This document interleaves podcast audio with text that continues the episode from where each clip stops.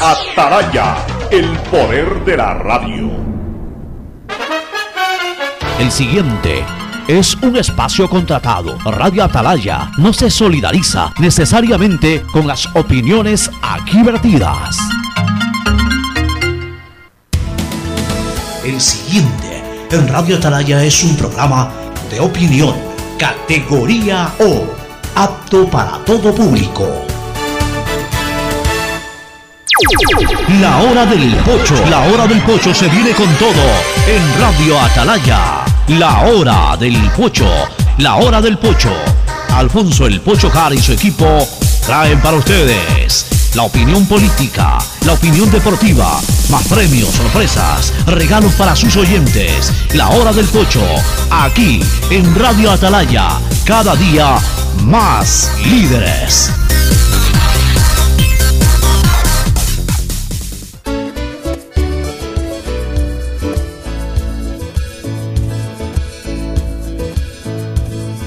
Camino sobre tu piel morena y siento tu latido. Y miro todo lo bueno que los dos hemos vivido. Te digo, solo hay razones para estar agradecido. 680, 680, 680, sistema de emisoras Atalaya. En su año 76, Atalaya nunca falla y marca la raya del bienestar, del progreso y la libertad de Guayaquil, de Ecuador y del mundo. Por eso es una potencia en radio, cada día más líder y un hombre que ha hecho historia, pero que todos los días hace presente y proyecta futuro en el dial de los ecuatorianos. Este es su programa matutino del sistema de emisoras Atalaya, la hora del pocho, en este todavía emergente eh, lunes 4 de mayo del año 2020. Digo todavía emergente porque seguimos en emergencia, seguimos teóricamente en cuarentena, aunque en la práctica estamos entrando a la cincuentena, es decir, ya estamos cumpliendo exactamente siete semanas de aislamiento desde un martes hace siete semanas, la mañana, 7 por 7, 49, es decir, tenemos 48 días de aislamiento, esto significa que ya estamos entrando a una cincuentena y que se va a prolongar un poquito más y está bien que se prolongue un poquito más, ya vamos a hablar sobre ese tema con Fernando Flores Marín Perploma, está bien que esto todavía eh, no se abra totalmente ni parcialmente y como ya habíamos previsto, de acuerdo a lo que uno ha conocido extraoficialmente, el día a través del cual Guayaquil, San Borondón y otros cantones cercanos van a cambiar de semáforo sería para el lunes 18, es decir, para después de 15 días. Y está bien, hay que asegurar, no hay que arriesgar. Ya vamos a dar nuestros argumentos del por qué. Pero antes del saludo, solamente hoy de Fernando El Puto Flores Marín Ferploma, pues Gustavo González Cabal, el cabalmente peligroso, se ha ido a tomar un examen hoy de COVID-19. Así que le deseamos suerte a Gustavo. Estaba un poco preocupado, le hemos dicho que no se preocupe, que lo importante es que no tuvo síntomas, de que si ya tuvo la enfermedad, le saldrá anticuerpos como huella de que la tuvo y que no pasó nada, y si no la tiene, pues bueno, mejor todavía y simplemente a cuidarse en el futuro. Así que no hay que ponerse nervioso de irse a tomar una prueba, pero sí es importante hacerlo y Gustavo en su responsabilidad social y familiar eh, hoy tenía turno, cita para esta hora y debe estarse haciendo la prueba del COVID. El saludo de Fernando Edmundo Flores Marín Ferplomba, que de inmediato pasa a saludar al país. Fernando, buenos días. Eh, buenos días con todos, buenos días Pocho, un abrazo a la distancia a Gustavo, que vaya tranquilo. La semana pasada, el día, no me acuerdo si fue martes, miércoles, la semana pasada, en algún día de la semana pasada, me hice la prueba rápida esa del COVID para saber, estar tranquilo, igual que mi esposa, y salimos negativos los dos. Entonces, eh, creo que, que como precaución es válida, pero tampoco es un motivo exagerado de preocupación. Si uno se ha cuidado, si uno ha estado en cuarentena como ustedes les consta, porque aquí lo hemos dicho varias veces, que yo desde el 16 de marzo estoy en absoluta cuarentena, cuidándome y todo, pues no creo que tenga mayores problemas Gustavo. En todo caso un abrazo, todo saldrá bien Gustavo. Y efectivamente, tenemos que cuidarnos, tenemos que seguirnos protegiendo. Inicialmente se había previsto que el 4 de mayo ya se podía hacer eh, unas salidas más libres, se aplazó para el 17 de mayo. Simple y llámamente lo que se hizo fue habilitar más servicios, más ventas a domicilio con todas las precauciones del caso, pero la cuarentena sigue. Llámese cuarentena, cincuentena, sesentena, lo, lo que nos va a tocar aguantar, eso sigue hasta que nos digan que el semáforo pasa amarillo. Esperemos que el 17 de mayo se pueda. Si no se puede el 17 de mayo, pues habrá que tener paciencia. Más importante que cualquier cosa es la vida de uno y de sus familiares. Así es, Fernando. Mira, ahora ha salido unos nuevos cuadros a nivel internacional, uno generado por la DDI, la Data Driven Innovation Laboratory. La verdad, no, no, sabría decirte si es un, un instituto internacional absolutamente autorizado para dar estos criterios, pero igual yo cumplo con comentarlo. ¿no? Y voy a invitar eh, a tu comentario. Eh, eh, debes haber visto ya este cuadro porque circuló mucho por WhatsApp. Están prácticamente todos los países del mundo. Este, ponen ahí la fecha en donde realmente el tema pasó por la mayor gravedad. Luego una fecha tentativa en donde ah, eh, quedaría sorteado y finalizado cerca del 97% de casos. Luego otra fecha en donde finalizaría ya el 99% de casos y la fecha final ya en donde el 100% de casos habría desaparecido. Vamos, comencemos por Ecuador, este Fernando, que es lo que por supuesto a nosotros más nos interesa. Nos interesa el mundo entero, pero vivimos en Ecuador, vivimos en Guayaquil y estamos obviamente más interesados en nuestro país. Déjame buscar precisamente eh, por dónde está el cuadro. Eh, lo tenía registrado, ¿no? está, está en el mismo, eh, están todos los países del mundo. Caray, se me ha perdido. Este, estoy buscándolo, se me, se me ha perdido, pero ya, ya, ya lo encontraré. Pero en todo caso, aquí está, Ecuador. Ecuador marca la fecha más álgida el 12 de abril del 2020, o sea, la semana del 12 de abril. El, el, semana el tope más alto de la curva. Claro, esta semana fue durísima, esta semana Sí, entre el Con muchos 10 y el 12 de abril, sí. ¿te acuerdas? No, no, no, no había, no había cómo abrir un programa sin darle el pésame a dos o tres, a las familias de dos o tres conocidos o amigos, familiares, incluso. Una, una semana terrorífica esa. Y, y, y para atrás también, pero digamos que en ese momento fue el, el más complicado.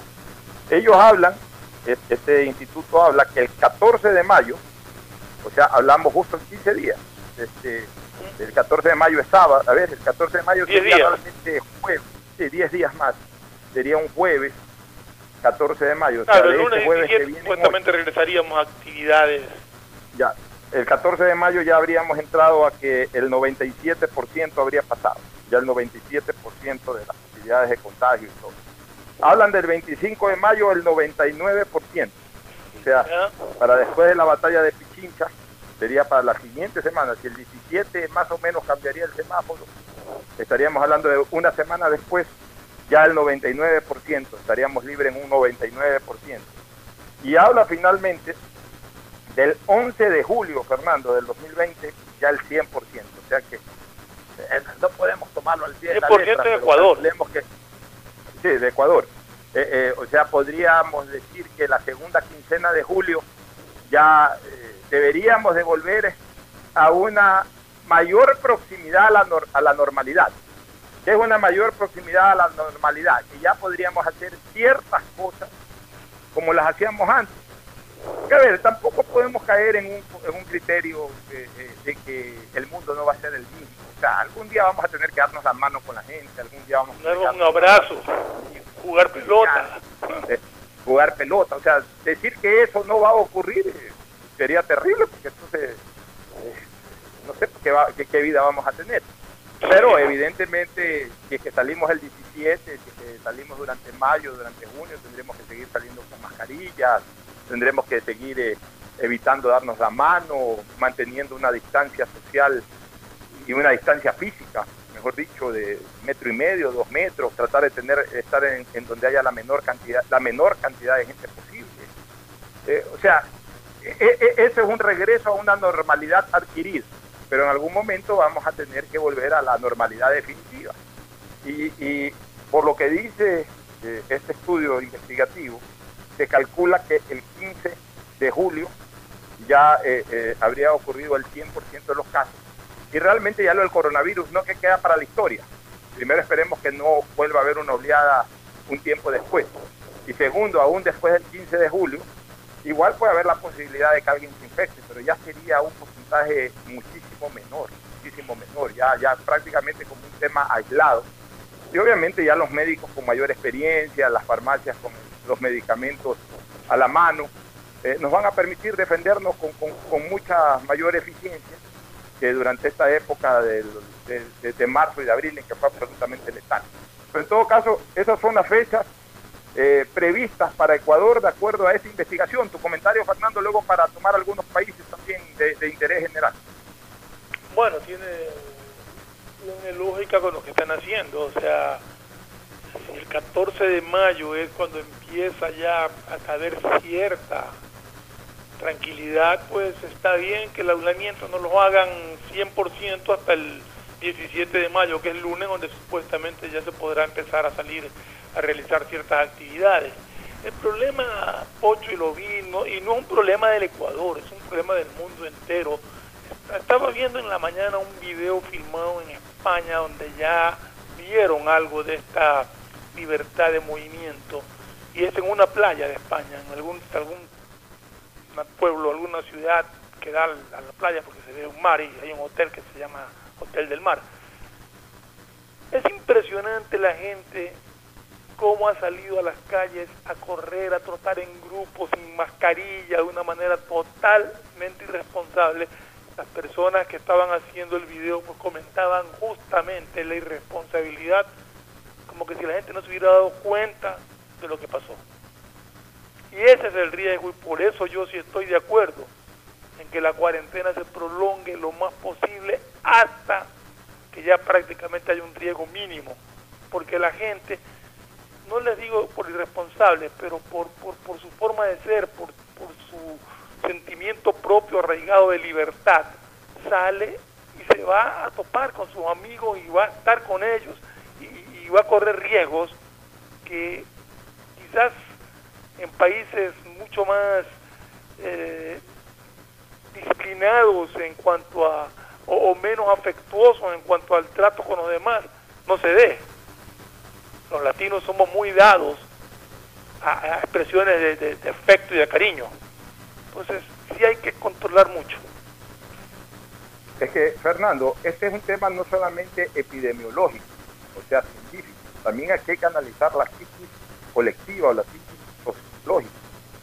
La gente, pues, esto lo cogió de sorpresa y la gente no está acostumbrada a tanto aislamiento de carácter social. Entonces, eh, hay un volcán por dentro en cada uno de nosotros. ¿Tú qué crees que a mí me pican las piernas de ir a jugar pelota o de ir a jugar tenis? ¿Tú qué crees que no tengo ya ganas de retomar mis actividades en la oficina, hacer mi programa en la radio, o sea, como, como toda la vida? E, esto me ha enseñado a valorar muchas cosas que luego las vamos a comentar también, eso es importante. Pero lo que te quiero decir, Fernando, es que la gente eh, eh, está desesperada, pero, pero no solamente aquí en el Ecuador, ni podemos criticar lo que ha ocurrido en Guayaquil o en Ecuador en cuanto al comportamiento social, porque al final de cuentas es un comportamiento mundial, es un comportamiento de la gente, que no, no se lo hace solamente por ignorancia. Y que, mira, si hay un tema que en este momento no cabe aplicarlo como causal es la ignorancia, porque ignorancia es desconocimiento de algo, y lo que más ha habido es información sobre el tema y sobre la necesidad de que esté aislado. O sea, la gente no lo ha hecho por ignorante, porque ignorante es el que no sabe. Por ejemplo, yo por ignorancia de lo que es una pandemia, en, su momento pronuncié eh, conceptos de que no estaba de acuerdo con muchas cosas antes de que se declare la pandemia. Acuérdate que yo incluso me opuse a la posición de la iglesia de no darse la mano en la paz, ¿te acuerdas? Me opuse, eh, di, un, di un criterio a favor de que se juegue con público un partido de fútbol que tampoco esa es la causa como malintencionadamente, que eso es otra cosa, la han querido manejar ciertos sectores. Pero producto de la ignorancia, porque yo nunca he vivido una pandemia, eso es ignorancia, cuando uno nunca ha vivido, no ha conocido de algo y sobre todo no ha recibido la información, porque en ese tiempo la OMS, que debió haber sido la que informara al mundo un mes antes de la declaratoria de la pandemia sobre la situación, no dijo absolutamente nada. China Todavía reporta 80 mil muertos, a mí me parece increíble. En ese momento, cuando leíamos los muertos en, en China, Fernando, veíamos que era una cantidad eh, que, que puchica, 80 mil, digamos no 80 mil muertos, sino 80 mil casos y 3 mil muertos. Qué feo, qué feo decíamos. Pero después viendo en carne propia lo que hemos vivido en los distintos países, nos parece hasta ridículo que China, que es el país más grande del mundo y más poblado del mundo, haya tenido 3 mil muertos, o sea, menos muertos todo China que Guayaquil. O sea, es- Los es- chinos han mentido. Miserablemente Los chinos han han mentido. mentido. Entonces, entonces, como nos han mentido, Fernando, por supuesto eso abonó más a la ignorancia del tema. Ya, pero, pero, pero teníamos ignorancia en ese momento, pero ya ahora ya no, pues, porque estamos viviendo en carne propia, nos están diciendo a cada rato que lo mejor es el aislamiento. Entonces cuando la gente se moviliza, la gente no lo hace por ignorante, sino porque, porque realmente siente a veces la necesidad, no aguanta más estar metido en una casa o tiene la necesidad de salir de alguna manera a hacer compras o, a participar de, de la vida laboral o, vuelvo a repetir, hacer compras o cualquier otro tipo de diligencia. Lo malo en la gente es hacerlo irresponsablemente y hacerlo innecesariamente, que son dos cosas distintas, lo irresponsable y lo innecesario. Lo irresponsable es de que a pesar de que se justifica de que salga yo a hacer compras a un mercado, lo haga la maldita sea, sin mascarilla, rociándome ahí codo a codo, hombro a hombro con el de al lado, conversando con tres o cuatro personas. Eso se llama una actitud irresponsable, que en nada, que en nada impide que tú salgas a hacer compras, pero sal, sal a hacerlo de una manera muy responsable, como por ejemplo se ha mostrado en Cuenca. Yo publiqué un video que ha tenido muy buena acogida en redes sociales. En Cuenca han organizado una feria de alimentos que, oye, se ve más orden que en los supermercados privados. Se ve a la Yo gente eh, bien- muy bien ordenadita, bien marcadito todos los espacios por donde tiene que andar la gente, bien ubicados los lugares, aislados el uno en relación al otro. Y todo el mundo fue a comprar ordenadamente y todo el mundo llenó sus canastas y se fue a su casa. O sea, esa es una manera responsable de actuar, no de la manera irresponsable como hemos visto ciertas tomas. Este, y, y- y a ver, y, aparte de la irresponsabilidad, también se puede dar lo innecesario. O sea, gente que ya sale para, para, para fregar la vida, como usted dice, hacer cosas que no son necesarias. Eso, eso es terrible. Yo ayer vi un- una noticia en Chile, lo vi en CNN Chile, que ahora lo están poniendo en DirecTV. Vi ahí en CNN Chile. que El día sábado, en la, en la comuna de Maipú, digamos que es una de las comunidades municipales que tiene Santiago, Santiago que tiene varios municipios, en, en esta comuna de Maipú, hicieron una fiesta clandestina de 400 personas, Fernando, una cosa increíble, 400 Sí. personas el día sábado en una fiesta, en un local. Entonces los vecinos comenzaron a llamar, llegaron los carabineros y se llevaron preso al organizador. El organizador ahí sí, que no sé, que yo no, yo no lo quise hacer.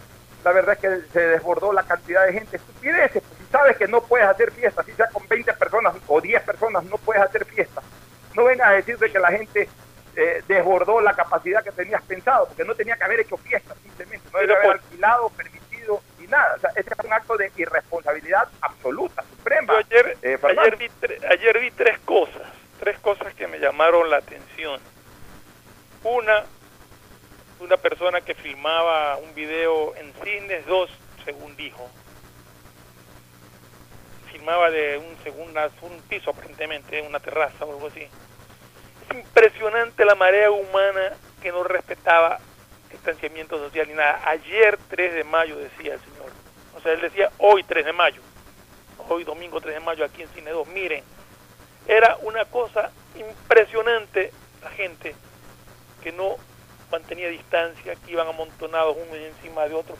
Una feria, pero completamente eh, abarrotada de gente que se rozaba, se tropezaban entre sí. O sea, impresionante. Yo decía, ¿cómo puede haber tanta, no, no, sé si es desconocimiento o inimportismo para no solamente con su salud, sino con la salud de su familia, a la que va a ver después.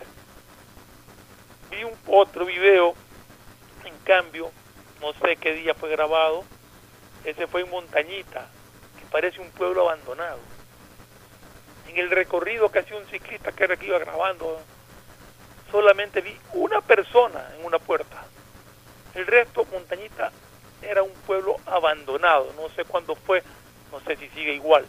Pero eso sí era una muestra absoluta de un control y una disciplina de que nadie estaba en las calles. Y leí también una persona que se quejaba de que había estado en, el, en uno de los supermercados, no sé en cuál ni en, ni en qué zona, y un señor había ido, bueno, señor si se le puede decir señor al individuo, con, con, con varios miembros de su familia. El guardia con toda norma de educación y con toda absoluta responsabilidad dijo que solamente podía ingresar una persona. Y el tipo prepotente, usted no sabe quién soy yo. ¿Qué le pasa a la gente, por Dios? ¿Quién carajo es? No nos interesa. Aquí hay normas que respetar. Pero Esa prepotencia de cierta gente es indignante realmente. E- e- Eso tú lo has dicho, la prepotencia de la gente. O sea, la gente lamentablemente, este, mira, este es un país insensible, indolente. Ya te voy a comentar sobre el tema y sobre un tweet que yo puse el fin de semana. Pero antes para terminar este concepto sociológico, mira lo que está pasando en Estados Unidos, estados que se están revelando, incluso con el apoyo de su propio presidente. El mismo Donald Trump anda mandándole puntas a Sí. ciertos estados que se rebelen ante sus gobernadores. Y lo mismo hace en Brasil Bolsonaro. Ha mandado Exacto. puntas, hasta participado en un meeting para, para exigirle, porque son estados, son estados. Entonces, obviamente, pues ahí hay autonomía en, en- en decisiones por parte de los distintos estados que constituyen Estados Unidos o Estados Unidos de Brasil, como se llama verdaderamente. Entonces ahí toman decisiones gobernadores y los propios presidentes están mandándole puntas a sus pueblos para que para que le armen le armen el relajo, como se dice popularmente, a, a- a los gobernadores para, para eh, forzarlos a, a que rápidamente pues aflojen el aislamiento y permitan eh, nuevamente la reactivación, entre comillas, de la sociedad. Entonces, es- este tipo de cosas nos hace pensar de que nuestra sociedad mundial, ecuménica, no estuvo preparada para esto, que no es capaz de hacer sacrificios. Entonces, ¿qué más nos queda? A sabiendas de esa situación, Fernando, tratar de mantener lo más posible el aislamiento para que baje totalmente la carga. Punto número uno. Eh, ¿Qué es la baja de la carga? Lo que, lo que nos dijo este- esta investigación. El 97% eh, este, habría bajado para el 14 de mayo. O sea, ya, ya el efecto de la carga de un 100% eh, quedaría solamente en un 3%, que ya es bastante. Una semana después el 99%, o sea, ya quedaría un- una carga viral de un 1%. Y ya a mediados de julio ya habría cero carga. Entonces, eh, tenemos que obligar a la gente a mantenerse aislada hasta que baje lo más posible la carga. Pero no solamente eso, sino también hasta que evacúen más pacientes de las clínicas y hospitales para que haya mayor disponibilidad en caso de cualquier rebrote o también en caso de cualquier contagio aislado. Y lo más importante, que es algo que yo lo vengo peleando y sosteniendo varias semanas, el estar seguros de que nuestras farmacias y boticas estén estoqueadas de medicamentos, porque ya ha sido demostrado y ha sido explicado aquí un Rafael Caputi, el doctor Zurita y todos los médicos que han pasado por los micrófonos de la hora del pocho y de Atalaya han explicado de que la mejor manera de atacar a la enfermedad es cogerla en su parte inicial. Cogerla ya en su parte grave es terrible, porque ya cuando la persona llega con insuficiencia respiratoria, en la mayoría de los casos tiene que intubarla, y ya te expliqué que la intubación a nivel médico es como el penalti. La mayor posibilidad de un penalti que es que la pelota vaya adentro, la menor posibilidad que la tape el arquero, pegue en el palo, se vaya afuera y, y no haya gol. Bueno, así, así es, es- la vez pasada lo expliqué. Ya cuando intuban a un paciente, los médicos consideran que es como un penal. Sea, puede pasar cualquier cosa. O sea, no hay garantía de que se salga bien. Entonces, si la, mejor manera de atacar a la enfermedad es en su etapa inicial, lo importante, lo necesario, Fernando, es que haya suficiente medicamento para que ante cualquier sintomatología el paciente llame a su médico, le diga, oye, estoy tosiendo, estoy con fiebre.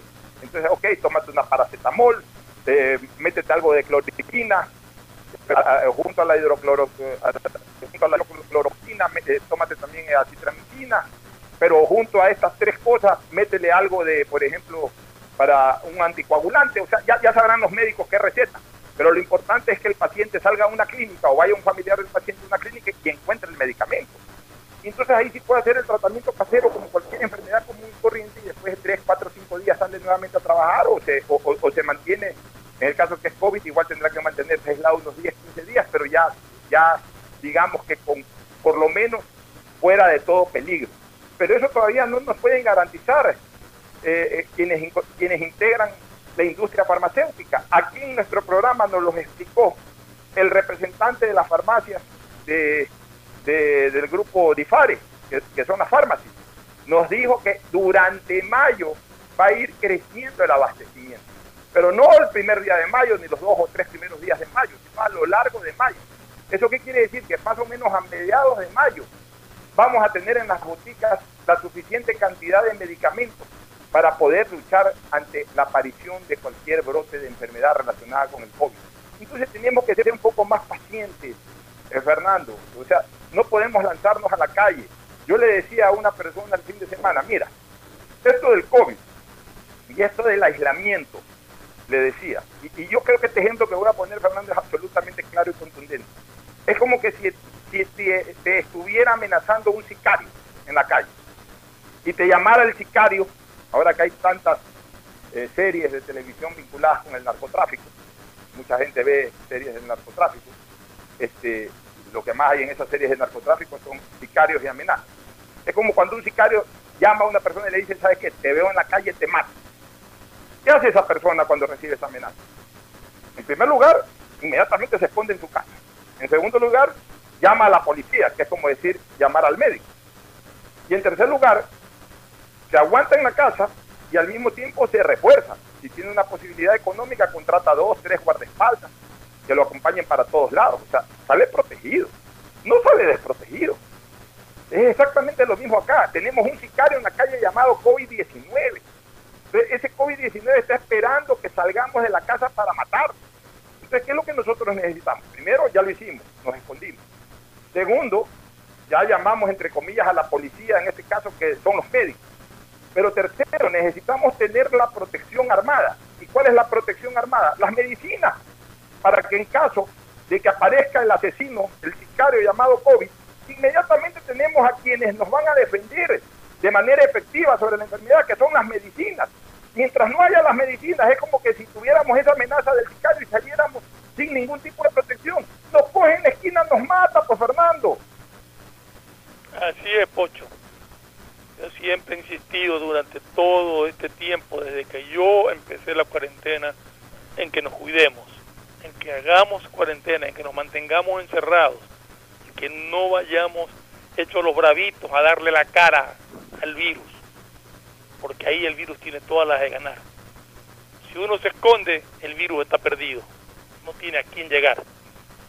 Entonces hay que respetar la cuarentena, hay que respetar lo que nos van diciendo. Tendremos que acostumbrarnos inicialmente a mantener distancia con, con nuestros amigos, no estamos hablando con los desconocidos, con los mismos amigos de uno, hay que tener distancia porque uno nunca sabe si hay alguien que tenga un virus asintomático que no sabe siquiera que lo tiene y que lo pueda contagiar a uno. Hay que respetar las indicaciones que nos vayan dando. Ya llegará el momento de volvernos a abrazar, de volvernos a brindar un trago, de volvernos a tomar un café juntos. Pero por lo pronto tenemos que cuidarnos mucho. Así es, Fernando. Mira, este, voy a dar otra fecha, ¿no? Y de otros países.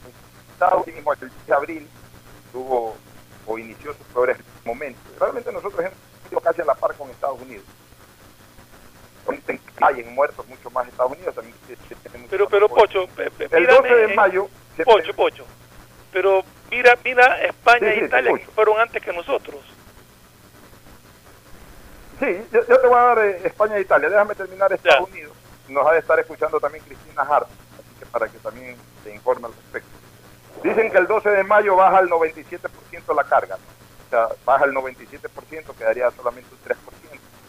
El 24 de mayo, o sea, muy parecido a lo nuestro, baja el, al 99%, y lo que no entiendo por qué, pero para ya 100%, me imagino que por la cantidad de población y todo eso, eh, ellos consideran que para el 100% ya de baja de carga viral el 27 de julio.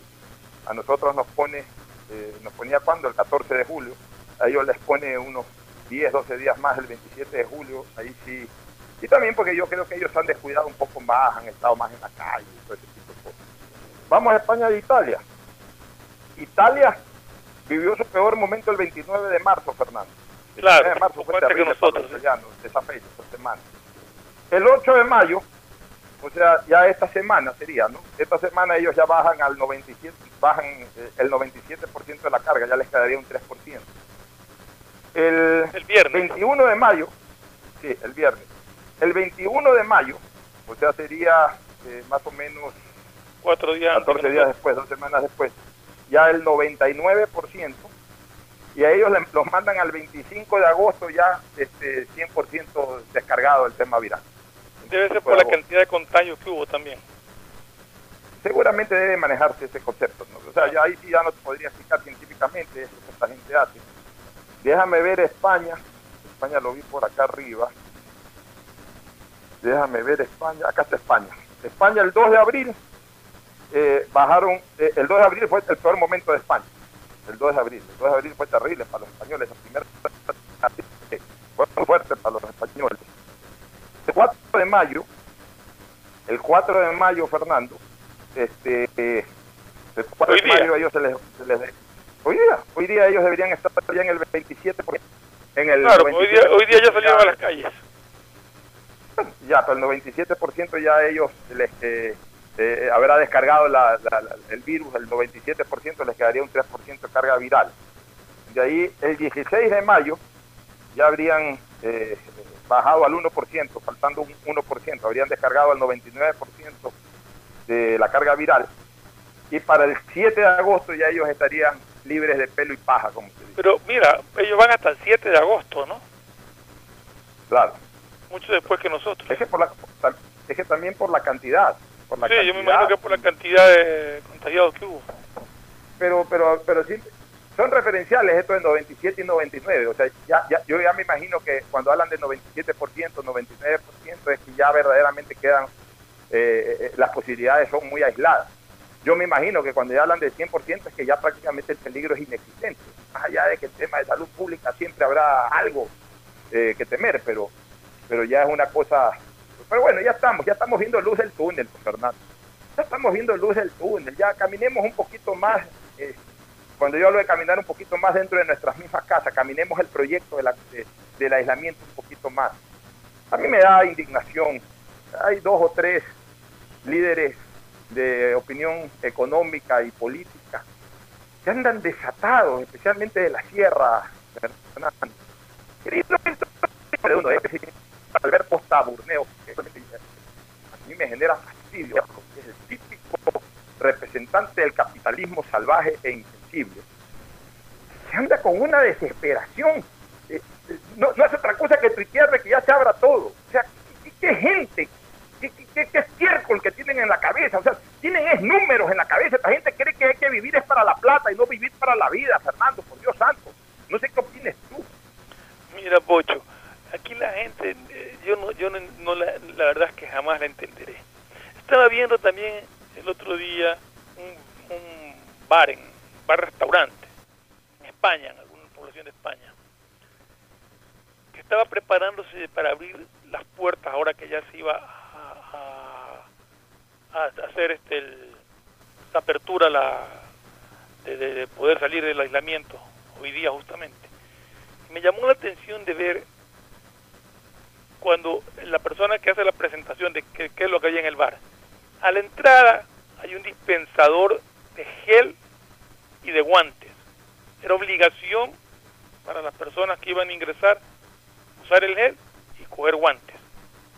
A lo que entraban recibían un baño, digamos, entre comillas, una rociada de ozono en el siguiente paso había una máquina que medía la temperatura corporal. Y es decir, si la máquina pitaba, ya estabas excedido la temperatura normal y no te dejaban entrar. Adentro había una máquina donde tú sacabas con un código eh, tu teléfono para ver el menú y hacer el pedido a través del celular. No se acercaba ningún salonero todo dividido, habían mesas para dos divididas por vidrio y mesas para cuatro divididas por vidrios. Tú tenías que una vez que te daban, te daban un beeper, una vez que hagas tu pedido por celular te dan un beeper y una vez que suena el, el viper vas tú a retirar tu comida, es decir, cero contacto con meseros y canceloneros y todo. Todo ese tipo de precauciones que tienen que tener un costo bastante elevado, te están tomando los locales en, otras partes. Aquí creen que decir vamos y todo el mundo sentarse como antes en los restaurantes amontonados, uno al lado del otro, sentado en mesa de 10, 12 personas. No, por el momento no se puede y durante algún tiempo largo no se va a poder. Por lo menos, por lo menos hasta mediados de julio, que es donde dicen de que ya desaparecería la carga viral. Y eso siempre de la mano y del monitoreo que hagan los expertos en la materia. Ahora, Fernando, así mismo, yo por ejemplo tengo que decir que hoy día sentí alegría. Estaba viendo eh, el noticiero de TC Televisión temprano y vi una toma de la metrovía eh, ubicada en Parque California. ¿Ya? Habían hecho esa toma ahí, en Parque California. En, el norte, en la vía Daule, en el norte de Guayaquil, en, el sector de la vía, de la vía, de la vía Daule. Bueno, me alegró ver la gente ordenada, todo el mundo con mascarilla, algunos con guantes, otros no, pero todo el mundo con mascarilla. Y había ahí una persona, un operario de la estación, que hacía respetar el espacio, pero también se veía la actitud de la gente. El sector popular, la gente a distancia, un metro y medio, dos metros de distancia el uno en relación al otro, en fila, bien ordenado. La gente circulaba para coger la, la metrovía. Cuando llegaban al límite indicado, que no sé cuál es en este momento, 30%, 40% de la capacidad de la metrovía, ahí eh, inmediatamente el oficial decía hasta aquí nomás y la gente quedaba esperando su siguiente turno. O sea, ojalá sea así. Ojalá sea así. Ahora, para eso también tenemos que ayudar con decisiones, Fernando. Mira, Bogotá, nosotros ya lo planteamos en su momento, pero ahora lo quiero reforzar. Bogotá y hasta Quito están hablando de jornadas colectivas de 24 horas, que me parecen exageradas. Pero yo sí creo que las empresas, cuando nos activemos nuevamente, o sea, cuando entremos a la etapa del distanciamiento, yo creo que las empresas e industrias, especialmente las empresas grandes, las empresas grandes, las empresas que tienen 100, 200, de 50 empleados para arriba o de 30 empleados para arriba, eh, para un local comercial donde tú tienes dos empleados y, el dueño, quizás no es necesario. Pero ya en donde hay 20, 30, 40, 50, 100, 200, 500 empleados, obreros, lo que sea. Yo creo que, la jornada colectiva tiene que extenderse y la jornada individual tiene que recortarse para armar grupos de trabajo. Yo creo que las personas tienen que trabajar por lo menos en los próximos dos meses un promedio de seis horas diarias para armar grupos de trabajo, que te permitan armar dos grandes grupos y, eso facultaría a la industria o a la empresa a trabajar 12 horas, no las 8 horas laborables, sino 12 horas. Ahora, hay empresas que normalmente trabajan más de 8 horas, igual, bueno, reparten los turnos de, la manera correspondiente, pero lo que te, ¿qué es lo que quiero decir? Eh, primero hacer conciencia de que el alto porcentaje de nuestra masa laboral en Guayaquil utiliza servicios de transportación pública. O sea, hablemos de un 70%. Eso es algo indiscutible. Eso es algo que está probado. El 70% de nuestra masa laboral utiliza servicios de transportación pública. Entonces, no podemos entrar todos a trabajar a las 8 de la mañana y salir todos a las 5 de la tarde. Eso significa que entre 6 y 8 tengamos el 70% de la población buscando metrovías y transporte eh, de buses eh, urbanos. Eh, no, no podemos, no podemos, definitivamente no. Y también al regreso, no podemos sacar a la gente a las 5 de la tarde, todo el mundo. Entonces, entre 5 y 7 de la noche es exactamente lo mismo. Hay que hacerlos entrar en diferentes turnos, de tal manera que, no hayan estas llamadas horas pico de transportación masiva, de, toma de unidades de transportación masiva eh, eh, repletas de gente tenemos que organizar la jornada laboral de tal manera que la menor cantidad de gente posible tome estas unidades, pero a lo largo del día pueda cumplir con su trabajo y no se afecte tampoco la labor de la industria o la labor de la empresa. Eso como punto número uno. Y punto número dos, Fernando, que es fundamental la función. Cuando se cambie de semáforo, del semáforo amarillo, del rojo al amarillo, y se permita que nuevamente la gente vaya a trabajar, tenemos que liberar el tema de la circulación vehicular. Y ya eso tiene que ser abierto, porque a ver, si ya la gente va a salir a trabajar, el virus no lo lleva el carro, el virus lo lleva la gente. O sea, estamos por ahí. O sea, cuando nosotros decimos que no queremos ver carros en la calle es porque no queremos ver gente en la calle. Pero ya cuando se permita que la gente salga a trabajar, ya que salgan en su carro, porque no es el, el virus no va en el carro, el virus va en la gente. Entonces, es peor. Perdón. Y descongestionas el transporte público en un momento dado, porque el que no puede ir en su carro va a tener que coger un transporte público para ir, pues de alguna manera tiene que movilizarse. Es que eso te iba a decir, entonces va a ser peor, porque eh, va a usar más taxis, entonces obviamente pues en un mismo carro va a haber más rotación de gente a lo largo del día. Y puede ganar el taxista económicamente, pero en cambio en ese carro, por más que lo desinfecte y todo, se va a embarcar más gente, eh, o la gente, sobre todo de estamentos sociales, clase media y menos de clase media, pues si no pueden sacar su camionetita, su carrito, pues van a tener que coger la metrovía, van a tener que coger el bus y van a tener más gente. Entonces, e, eso es lo que debe de evitarse. Entonces, definitivamente, cuando haya el cambio de semáforo, porque yo he escuchado que con el cambio de semáforo lo que te van a permitir es rodar dos días como el último día. No, deja que ya ruede eh, abiertamente los vehículos. en el momento que se permita la gente que salga a trabajar, ya hay que dejar que, que, la gente ande en su carro. O sea, mientras más ande la gente en su carro, eso significa de que menor cantidad de gente posible va a usar el servicio público y por ende va a haber menor congestión. irá la gente en su carro, lo parqueará, subirá con todas las precauciones del caso. Lo que sí se debe de recomendar, y esto sí es importante, lo que sí se debe de recomendar es que no más de dos personas en un caso.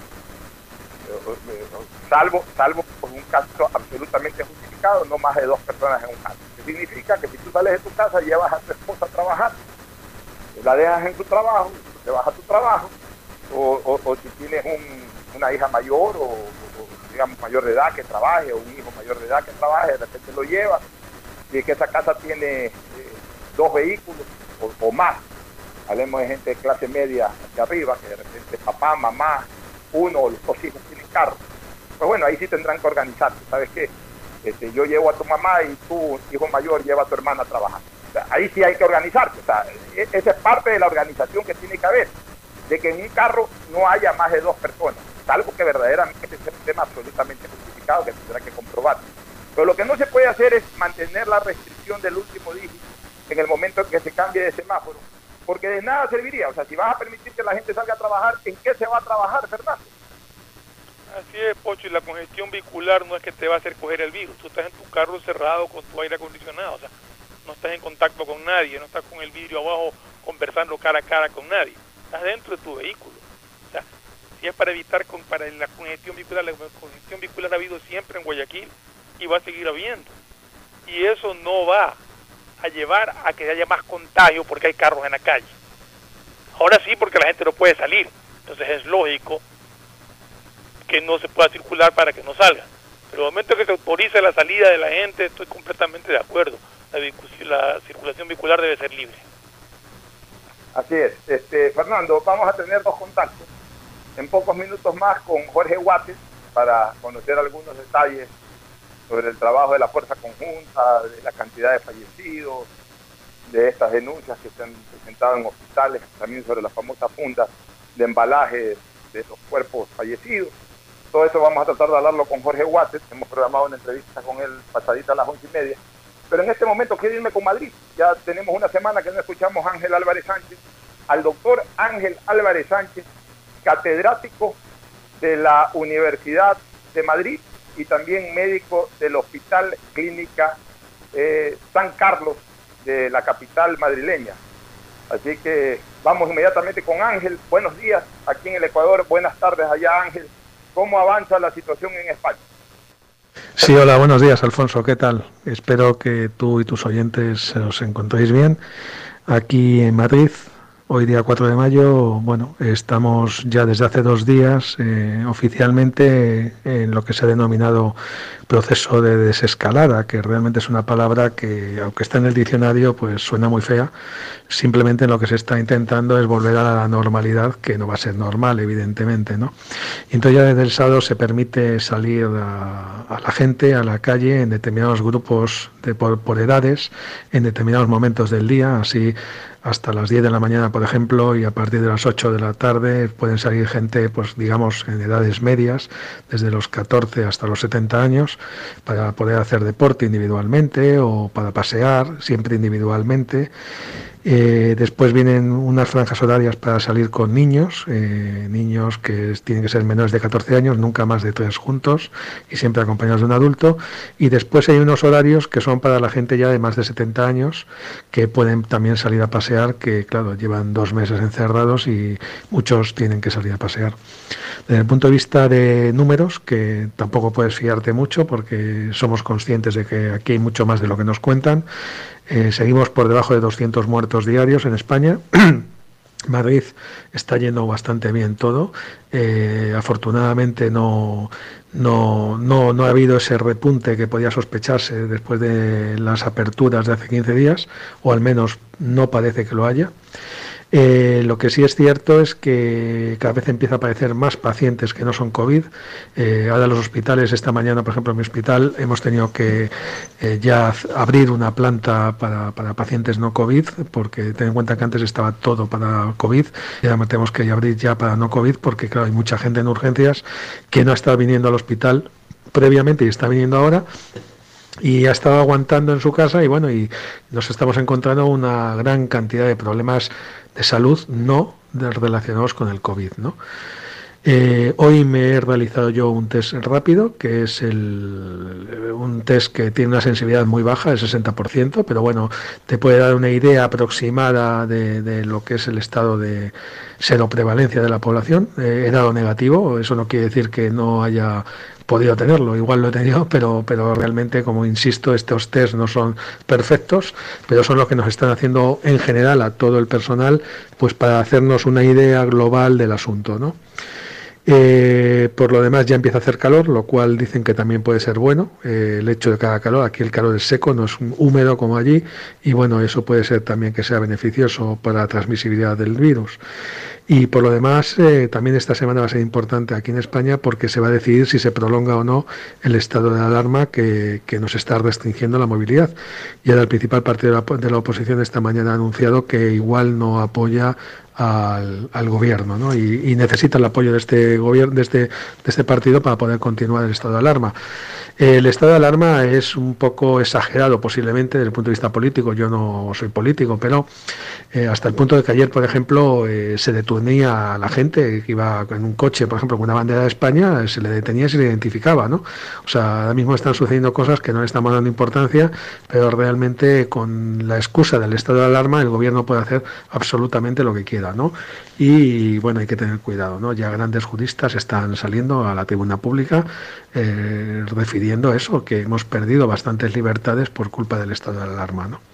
Desde el punto de vista sanitario, la infección cada vez la conocemos más, o sea, realmente a los pacientes que llegan a urgencias, pues tenemos muchas más formas de comprobar su estado y podemos eh, aventurar una excelente evolución en la mayoría de los casos. No, eh, no hay ya el, el, agobio que había al principio, tenemos camas de sobra y tenemos camas de UBIs también y ahora la cosa está más tranquila, pero bueno, evidentemente no se puede bajar la guardia ni muchísimo menos, vamos a esperar a ver eh, dentro de una semana, diez días, si las medidas que se están tomando esta, de que ya empieza a dejar salir a la gente, pues no pasa nada, ¿no? Y bueno, eso es todo por ahora. Un abrazo muy fuerte, muy fuerte y que siga todo bien por allí. Hasta luego. Hasta luego, hasta luego, hasta luego, mi querido Ángel Álvarez Sánchez, doctor de la eh, doctor de la clínica o del hospital eh, San Carlos y de la Universidad Complutense de Madrid un gran científico, orgullosamente formado en Ecuador en la Universidad Católica Santiago de Guayaquil. Este, a propósito, Fernando, de lo que acaba de decir Ángel, yo rescato dos detalles que son importantísimos y que ojalá ya uno de ellos comience a estar ocurriendo y el otro irremediablemente también va a ocurrir acá en, Ecuador. El primero, de que están saliendo ya este, bastantes pacientes y que ya, como lo acaba de decir, hay mucha disponibilidad de camas, incluso en la UCI. Eso es una buena noticia.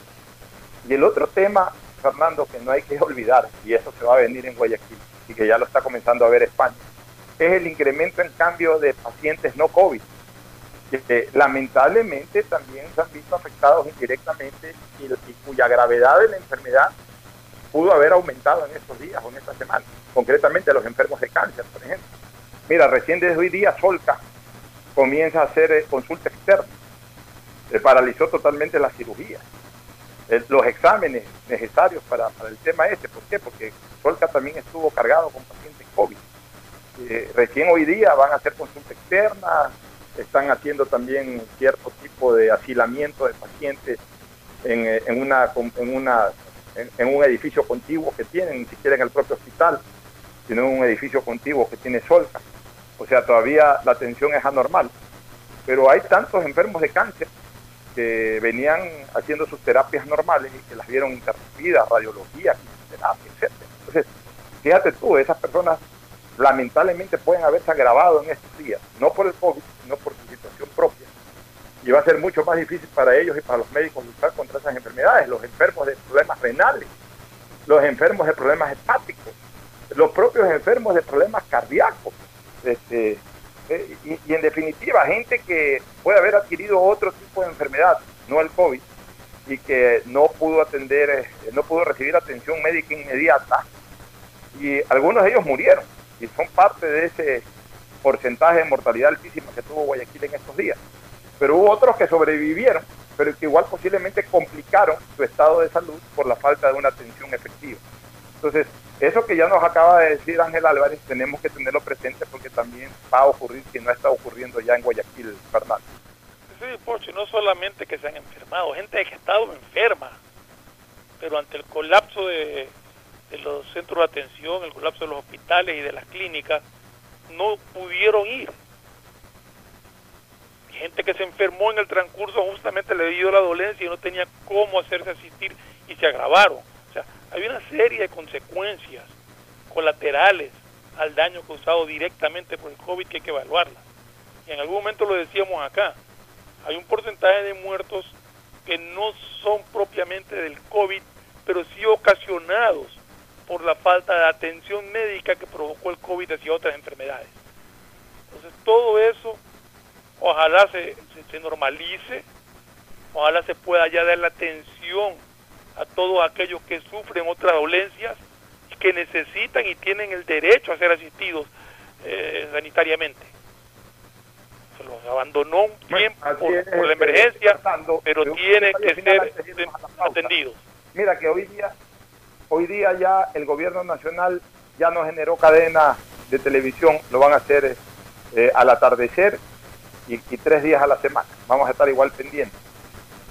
Pero yo creo que ya es necesario comenzar a, a tener otros detalles estadísticos y no necesariamente los acumulados. Ya al final de cuentas no nos interesa cuántos casos eh, muestran los cuántos test se han hecho y cuántos casos se han dado positivos o negativos.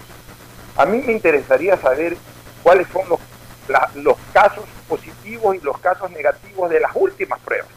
De las pruebas día a día. en esta última semana. El día a día, por lo menos un acumulado de última semana, no un acumulado histórico.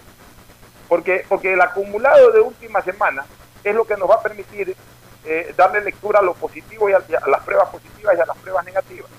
A las pruebas negativas, por ejemplo, tú te tomaste la semana pasada, me, me estás diciendo, Fernando.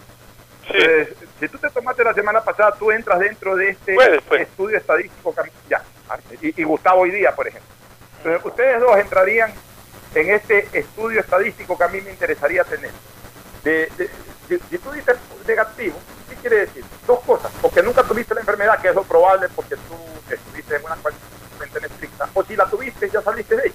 Entonces ya, eh, ya, queda en ti saber, pues, si que la tuviste o no la tuviste. Como nunca reportaste sintomatología y te salió negativo, tú asumes de que nunca tuviste la enfermedad. Hay gente que a lo mejor tuvo la enfermedad, la sintomatología, hace un mes atrás, se tomó recién la prueba ahora y le sale negativo, quiere decir que posiblemente la tuvo y ya salió negativo, que ya salió del problema.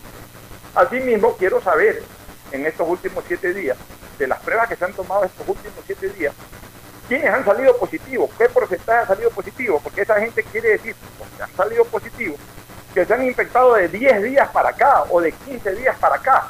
Entonces, Pero que- eso es lo que yo quiero saber. Hay que aclarar, la prueba, la prueba rápida, que es la que uno se hace, al menos es la que yo me hice, lo que te hace es determinar si tienes en el cuerpo el IgM o el IgG. El IgM es cuando todavía tienes activo el virus en una etapa en tu cuerpo y el IgG es cuando has tenido la enfermedad y ya creaste anticuerpos. Y en un momento dado te pueden salir las dos. Si estás en la parte final y te salen los anticuerpos, o sea, pueden salir los dos. Pero si te sale negativo en los dos, se supone que nunca te ha dado, porque no tienes anticuerpos tampoco. Esa es un poquito la lectura, no es que te dice este está enfermo o no está enfermo. Y como dijo eh, eh, Ángel, ¿cómo es este? Ángel Álvarez. Ángel Álvarez. Sí, eh, son pruebas que no son 100% seguras. Tienen un margen de error, más o menos son pruebas rápida como para saber. Si te sale algo ahí, ok, me voy a hacer la otra prueba para ver. Si te sale negativo, pues puedes quedar más tranquilo, en el, sentido de que si no tienes síntomas y te salió negativo, pues muy probablemente es que no tienes nada. Bueno, pero si te sale positivo, lo más probable es que te hayas tenido algo. Exactamente. Si te sale negativo, si te sale negativo es lo que le llaman los médicos el falso negativo. Entonces, de todas maneras, por si las moscas, como se dice popularmente, hace trasero. Si te sale positivo, es que la prueba determinó la existencia. Y si te sale positivo es que estás con el virus, es decir, que estás en este momento enfermo. Y si estás con el virus, quiere decir que lo has obtenido o, te lo han eh, transferido o lo has, eh, eh, te has contagiado del mismo recién poco tiempo atrás. Porque la gente que se infectó antes de la cuarentena o al inicio de la cuarentena ya ahorita debe salir negativo sí o sí. El que está vivo le debe salir negativo. O sea, el que tiene ya 40 días de haberse infectado ya debe, debe estar negativo. Porque sale hoy positivo, o el jueves que tú te tomaste el examen te salió positivo, quiere decir que tú estás te hubieses infectado máximo 8, 10, 15 días atrás. Entonces, eso es importante saber para, para, para, conocer verdaderamente cuál es la escalada que tiene en estos últimos días el virus. Y entonces ahí sí nos va a salir que a lo mejor el 75% de los últimos exámenes, de los tomados en la última semana, salieron negativos y apenas un 25 o un 20% positivo. Entonces ahí sí vamos a notar de que verdaderamente la curva va decreciendo. Pero si nosotros seguimos manejando la estadística acumulada desde el primer día en que aparecieron los primeros exámenes, obviamente que, el porcentaje va, a bajar muy lentamente. Porque tú tienes un acumulado, un acumulado que ya en este momento es inexistente, porque incluso esos que dieron positivo hace mes y medio atrás ya hoy son negativos. No sé si me hago entender, Fernando. Sí, claro, o sea, eh, tú vas a hacer pruebas de gente que de, tres semanas atrás te sale positivo, posiblemente ahorita ya no sea positivo, posiblemente ya pasó la etapa de contagio y ya se curó. O sea, eh, lo importante, yo también comparto el criterio, lo importante es saber qué está pasando ahorita, cómo estamos ahorita. O sea, te dicen que de ayer a hoy o, de, o, de, o del viernes a hoy hay tantos infectados nuevos el número de estos infectados te va a determinar si hemos disminuido, si estamos igual, si estamos creciendo. Pero no, no nos den cifras acumuladas que no que muchas veces hasta alarman a la gente. Claro, porque porque te crece el porcentaje y hay mucha gente que se confunde y dice que, sigan aumentando los contagios. No es que son los contagios, son las pruebas que sumadas al acumulado, pues por eso hace de que, de que el porcentaje todavía de, positivos sea alto. Nos vamos a la pausa, vamos a tratar de tener en el retorno a Jorge Watson, que ha coordinado una entrevista con él. Le estamos informando por WhatsApp, todavía no nos lee el WhatsApp. Me imagino que debe estar muy ocupado, pero está planificada esa entrevista. Así que si que queda lista, al retorno lo estaremos entrevistando, si no seguiremos comentando y luego trataremos de mantener la conexión con él. Una pausa y volvemos. El siguiente es un espacio publicitario apto para todo público. Gracias a tu aporte a la seguridad social, el BIES tiene opciones para reactivarte. Estás a un solo clic o llamada para tu préstamo quirografario emergente. Soluciones de pago hipotecarios en mora, extender el tiempo de pago de tu crédito, tu capacidad de endeudamiento ampliada y mucho más. Conoce todas las acciones del BIES en www.bies.fin.es. o contacta a 1-800-BIES-7. El BIES está más cerca de ti, más cerca de todos. Aportamos al futuro. Hola, soy Verónica. Sufro de desconfianza digital. Me da pánico poner mis datos en aplicaciones, páginas web. No sé qué hacer. Si eres de los que no confía en métodos de pago modernos, tranquilo. En CNT te ayudamos a superarlo. Registra tu tarjeta de crédito o cuenta bancaria llamando al 1-800-100-100 o al asterisco 611 o usa el botón de pagos web pagarmisfacturas.cnt.gov.es y paga automáticamente tus servicios CNT mes a mes. Confía en nosotros. CNT. Conectémonos más.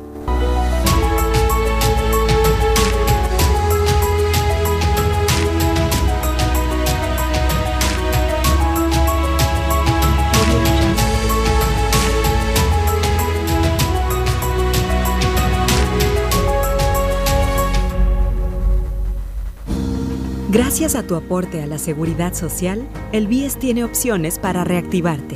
Estás a un solo clic o llamada para tu préstamo quirografario emergente. Soluciones de pago hipotecarios en mora, extender el tiempo de pago de tu crédito, tu capacidad de endeudamiento ampliada y mucho más. Conoce todas las acciones del BIES en www.bies.fin.es o contacta a 1-800-BIES-7. El BIES está más cerca de ti más cerca de todos. Aportamos al futuro. Somos ecuatorianos trabajando para la sociedad. Somos compatriotas comprometidos con cada uno de ustedes, solidarios, sin distinciones. Somos mestizos, indígenas, afros, cholos, chagras, montubios. Somos alasacas, cañaris, huancabilcas, araguros, minchaleños, quichuas, sáchilas, shuars. Somos monos, manabas, chullitas, lojanos, morlacos, guaitambos, ibarreños, guarandeños, sarumeños, amazónicos. Somos todos ellos. Somos ecuatorianos acercando a guambras, taitas, guaguas, pelados, ñaños, panas, amarres, brothers, yuntas.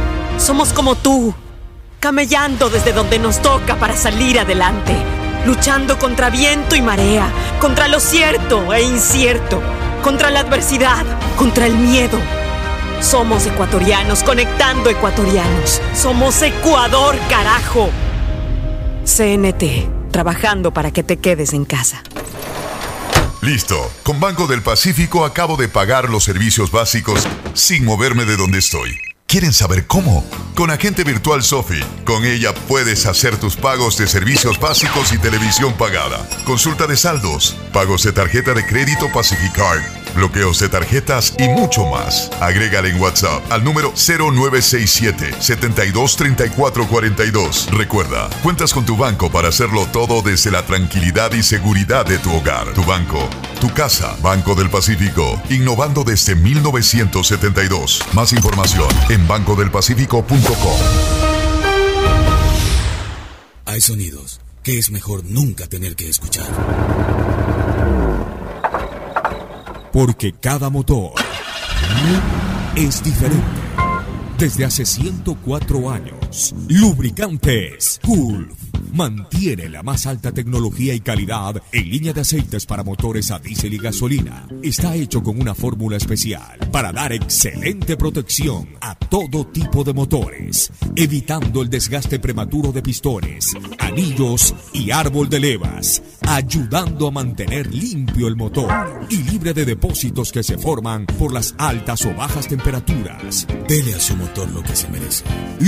Lubricantes Gulf, la más alta tecnología en lubricación. 104 años preservando la vida de su motor.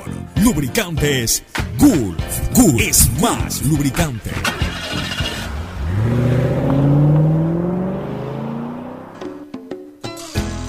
Fin del espacio publicitario. Usted está escuchando un programa de opinión, categoría O, apto para todo público. Quédate en casa y no te preocupes por los trámites que debas hacer. Usa los canales digitales del Banco del Pacífico y consulta saldos, movimientos, realiza transferencias e inversiones desde la comodidad de tu hogar. Utiliza tu agente virtual Sofi, banca virtual intermático, banca móvil y onboard BDP, Banco del Pacífico, para realizar tus trámites en un solo clic. Banco del Pacífico, innovando desde 1972. ¿Más gigas o más velocidad? Con Claro no tienes que elegir, porque con la red más rápida tienes los dos. Navega con el doble de gigas, no uno, sino dos gigas. Llamadas ilimitadas a cinco números Claro, WhatsApp y Facebook Messenger gratis. Todo en tu paquete prepago de 5 dólares. Cómpralo en tu punto Claro favorito. Con Claro todo se conecta. Reactívate con tu comunidad, cumple con tus obligaciones en el pago de tus créditos hipotecarios. El BIES te respalda y tiene soluciones de pago para ti, plazo de hasta 30 años. Aplica el interés original del crédito, es decir, el mismo interés con el que te prestaron. Contacta al BIES, ponte al día y fortalece el sistema de seguridad social. Reactívate, aportamos al futuro. Si sufres de desconfianza digital en CNT, te ayudamos a superarlo. Registra tu tarjeta de crédito o cuenta bancaria llamando al 1-800-100-100, así de fácil, 1-800-100-100 o al asterisco 611 o usa el botón de pagos en pagamisfacturas.cnt.gov.es. CNT, conectémonos más. Aceites y lubricantes Gulf. El aceite de más alta tecnología en el mercado acaricia el motor de tu vehículo para que funcione como un verdadero Fórmula 1 con aceites y lubricantes Gulf. Mi querido Fernando, eh, vamos a reiniciar la segunda parte del programa. Todavía no está lista la entrevista. No está conectado al celular eh, este, de Guates, seguramente va a estar atendiendo algo de última hora. Así que a lo largo del programa esperemos poder eh, conectarnos con él para conversar sobre este tema que es muy interesante, la labor que viene realizando y sobre todo conocer un poco más de detalles sobre el número de fallecidos y, y todo lo que está dándose alrededor de, de, esa actividad. Bueno, Fernando, yo creo que podemos seguir comentando y lo que más hay es temas de comentar. Fíjate tú, eh, un tema que definitivamente es interesante y que lo, lo, lo, manejé el fin de semana. Porque cuando ocurren este tipo de desgracias o, situaciones alarmantes o situaciones también de alegría en otros casos, eh, históricamente el país se ha unido. Pero yo en esta pandemia he visto todo lo contrario y eso me preocupa porque lo que ya sospechábamos, ya veníamos diciendo que es la degradación social del Ecuador, antes, mucho antes de esta pandemia, el año pasado, en los últimos años, ya habrá quedado en evidencia. O sea, e-, esta pandemia nos ha evidenciado muchas cosas. Primero, el desastre de estructura sanitaria que tenemos en el Ecuador, que la convirtió a Guayaquil, especialmente en la ciudad más afectada a nivel mundial en imagen y en, en, y en casos incluso per cápita. Pero en imagen, la imagen de Guayaquil en este momento es terrible. Yo veo noticieros y veo a muchos mandatarios poner como ejemplo negativo a Guayaquil de que ellos no quieren que en sus países ocurra lo que ocurre en Guayaquil. O sea, la imagen que tiene Guayaquil en este momento es terrible y eso es producto de la deficiente estructura sanitaria del Ecuador en general y en particular de Guayaquil, en donde no hay la cantidad de hospitales, las cantidades de clínicas necesarias y todo el desastre que hemos sido testigos, eh, lamentablemente. Eh, pero retomando nuevamente el tema, nosotros ya antes veíamos y sentíamos esa degradación social, de Fernando, y ahora la hemos visto mucho más agra agravada esta situación. Y, y, y, remontémonos a hechos anteriores positivos. En el año 95, cuando nos atacó Perú y las Fuerzas Armadas ecuatorianas respondieron heroica, valientemente, el Ecuador se unió. Y, y es más, me voy un poquito más atrás, el año 81, aún sin una buena respuesta militar, también el Ecuador se unió. Yo caminé junto a medio Guayaquil por la calle 9 de octubre hacia la plaza del Centenario a escuchar y a respaldar a Roldós y a escuchar el discurso de Roldós y eso que Roldós no era de mi simpatía política. Yo era joven, 15 años, pues yo ya tenía simpatía política y Roldós no era precisamente uno de ellos, eh, que me generaba simpatía política, pero en ese momento me vino ese sentimiento patrio, me fui caminando por las calles, eh, especialmente por la 9 de octubre, llegué al Parque del Centenario a gritar por el Ecuador y a respaldar a mi presidente.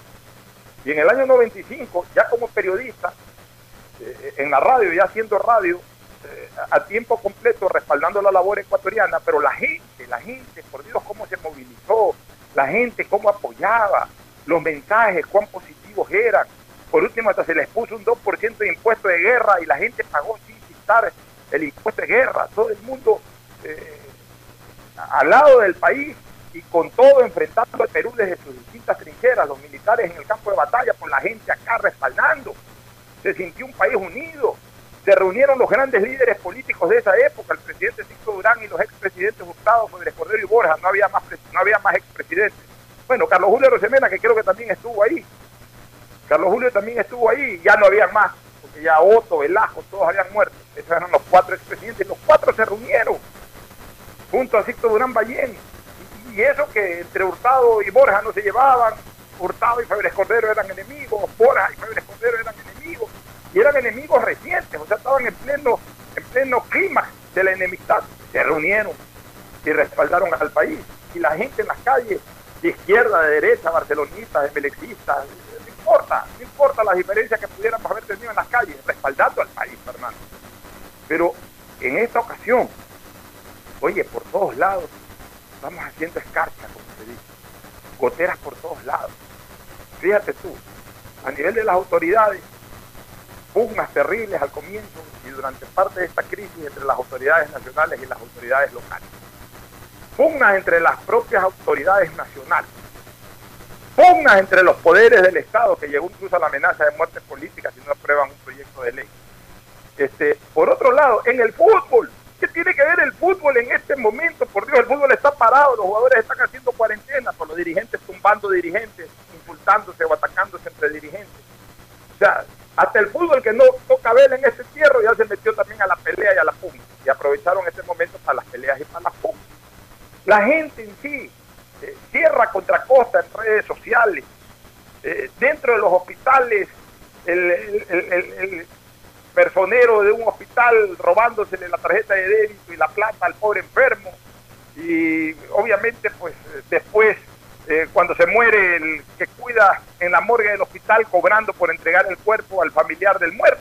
O sea, todo terrible, Fernando. O sea, si alguna vez yo pensé que el Ecuador podía a los muertos, Pocho, entregando, cambiándole los diciéndole a familiares que han perdido a su a su padre o a su madre y resulta que después estaba vivo, o sea, realmente imagínate tú, todo en medio de la corrupción, dentro de los hospitales corrupción, eh, comprando mascarillas a un sobreprecio, eh, comprando aparentemente fundas para embalaje de, de muertos también con sobreprecio. A propósito, la Fiscalía hoy ha allanado algunos domicilios. Vamos a conocer más adelante el resultado de esos allanamientos. Ojalá que se descubra la verdad de ese negociado, si es que es negociado. Claro. Y ya Ayer se ha comunicado no, la...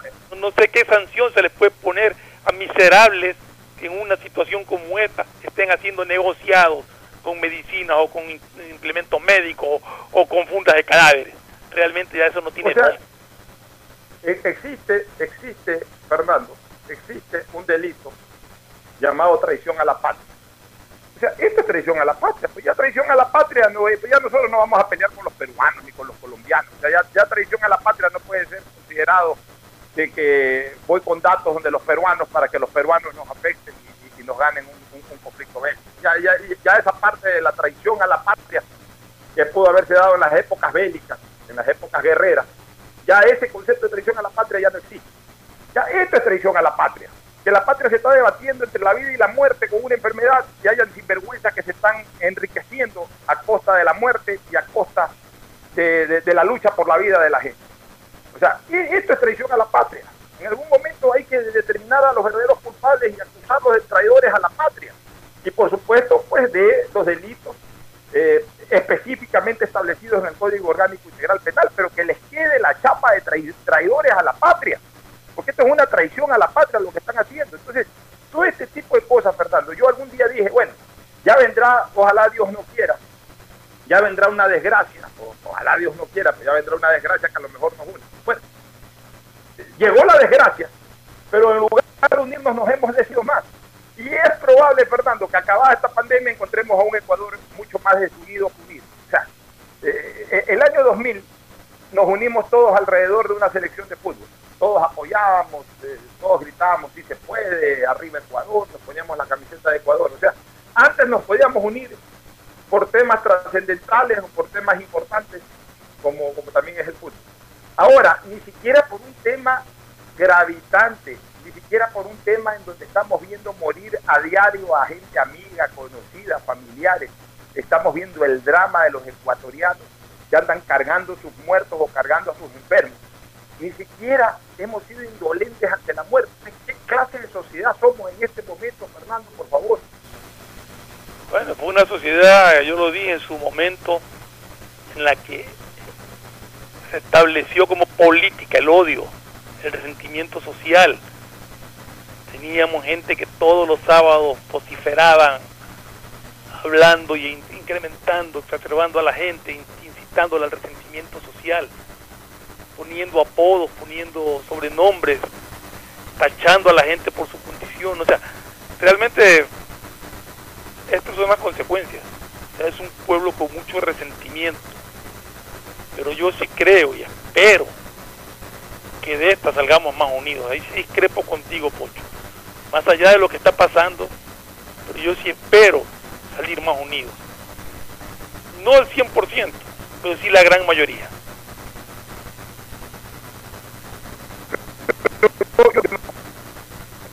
es lo que yo quisiera, Fernando, que tengas voz de ángel y, felicito a sí mismo, pero yo no porque yo, no he visto una reacción de la gente realmente. seguir discutiendo temas de fútbol, increíblemente, veo como gente se insulta. Por lo menos ahora ha cesado un poco lo interno de barcelonistas y emelexistas, pero veo unas avalanchas de la sierra en redes sociales, de gente identificada con un equipo de fútbol contra otros equipos de fútbol de acá, este, veo, veo esta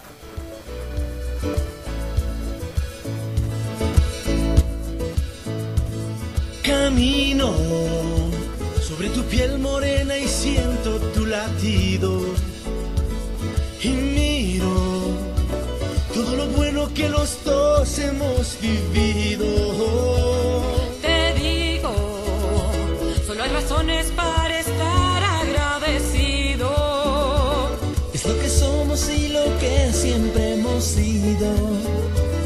Amigos, porque ganamos cuando mucho hemos perdido. Somos lo mismo, porque peleamos contra el mismo enemigo. Yo sigo hasta el final y tú siempre estás conmigo. Hemos caído, pero no nos han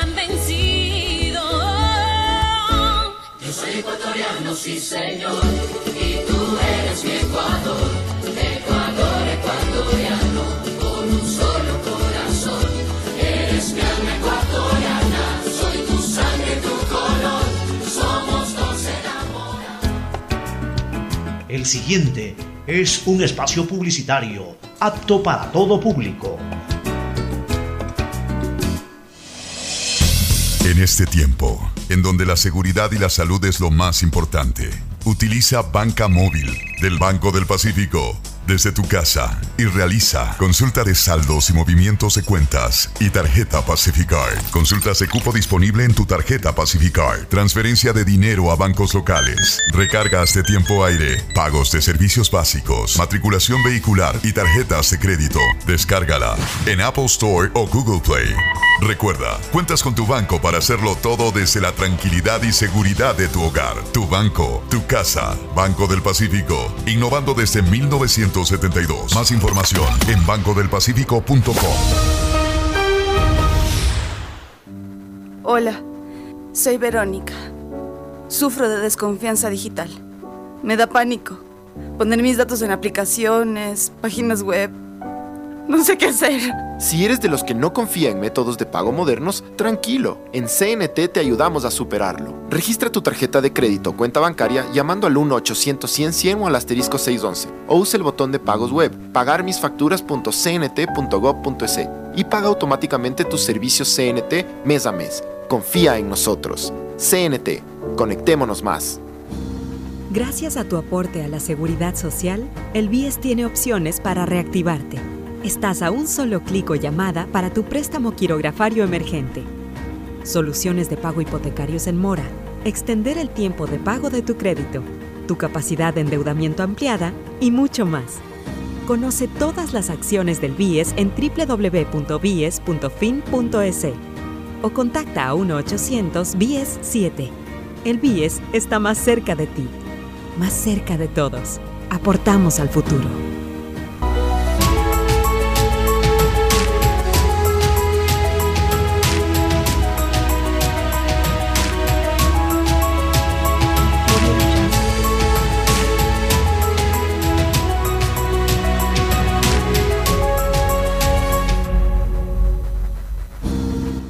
A tu aporte a la seguridad social, el BIES tiene opciones para reactivarte.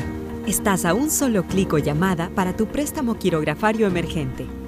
Soluciones de pago hipotecarios en mora, extender el tiempo de pago de tu crédito, tu capacidad de endeudamiento ampliada y mucho más. Conoce todas las acciones del BIES en www.bies.fin.es o contacta a 1-800-BIES-7. El BIES está más cerca de ti más cerca de todos. Aportamos al futuro. Somos ecuatorianos trabajando para la sociedad. Somos compatriotas comprometidos con cada uno de ustedes, solidarios, sin distinciones. Somos mestizos, indígenas, afros, cholos, chagras, montubios. Somos alasacas, cañaris, huancabilcas, araguros, minchaleños, quichuas, sáchilas, shuars. Somos monos, manabas, chullitas, lojanos, morlacos, guaitambos, ibarreños, guarandeños, sarumeños, amazónicos. Somos todos ellos. Somos ecuatorianos acercando aguambras, taitas, guaguas, pelados, ñaños, panas, amarres, brothers, yuntas. Somos como tú, camellando desde donde nos toca para salir adelante, luchando contra viento y marea, contra lo cierto e incierto, contra la adversidad, contra el miedo. Somos ecuatorianos conectando ecuatorianos. Somos Ecuador, carajo. CNT, trabajando para que te quedes en casa. Listo. Con Banco del Pacífico acabo de pagar los servicios básicos sin moverme de donde estoy. ¿Quieren saber cómo? Con Agente Virtual Sofi. Con ella puedes hacer tus pagos de servicios básicos y televisión pagada. Consulta de saldos, pagos de tarjeta de crédito Pacificard, bloqueos de tarjetas y mucho más. Agrégale en WhatsApp al número 0967 723442. Recuerda, cuentas con tu banco para hacerlo todo desde la tranquilidad y seguridad de tu hogar. Tu banco, tu casa, Banco del Pacífico, innovando desde 1972. Más información en bancodelpacifico.com. Hay sonidos que es mejor nunca tener que escuchar. Porque cada motor es diferente. Desde hace 104 años, Lubricantes Gulf mantiene la más alta tecnología y calidad en línea de aceites para motores a diésel y gasolina. Está hecho con una fórmula especial para dar excelente protección a todo tipo de motores, evitando el desgaste prematuro de pistones, anillos y árbol de levas, ayudando a mantener limpio el motor y libre de depósitos que se forman por las altas o bajas temperaturas. Dele a su motor lo que se merece. Lubricantes Gulf, la más alta tecnología en lubricación. 104 años preservando la vida de su motor. Lubricantes Gulf. Gulf es más lubricante.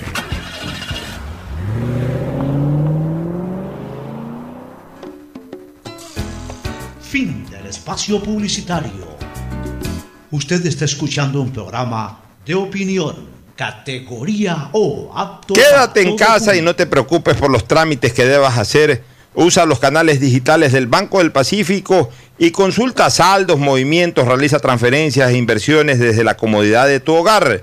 Utiliza tu agente virtual Sofi, banca virtual intermático, banca móvil y onboard BDP, Banco del Pacífico, para realizar tus trámites en un solo clic. Banco del Pacífico, innovando desde 1972.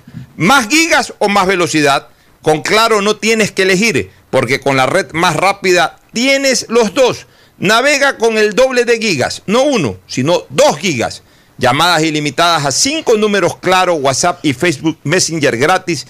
Todo en tu paquete prepago de 5 dólares. Cómpralo en tu punto Claro favorito. Con Claro todo se conecta. Reactívate con tu comunidad, cumple con tus obligaciones en el pago de tus créditos hipotecarios. El BIES te respalda y tiene soluciones de pago para ti, plazo de hasta 30 años. Aplica el interés original del crédito, es decir, el mismo interés con el que te prestaron. Contacta al BIES, ponte al día y fortalece el sistema de seguridad social. Reactívate, aportamos al futuro. Si sufres de desconfianza digital en CNT, te ayudamos a superarlo. Registra tu tarjeta de crédito o cuenta bancaria llamando al 1-800-100-100, así de fácil, 1-800-100-100 o al asterisco 100 611 o usa el botón de pagos en pagamisfacturas.cnt.gov.es. CNT, conectémonos más. Aceites y lubricantes Gulf. El aceite de más alta tecnología en el mercado acaricia el motor de tu vehículo para que funcione como un verdadero Fórmula 1 con aceites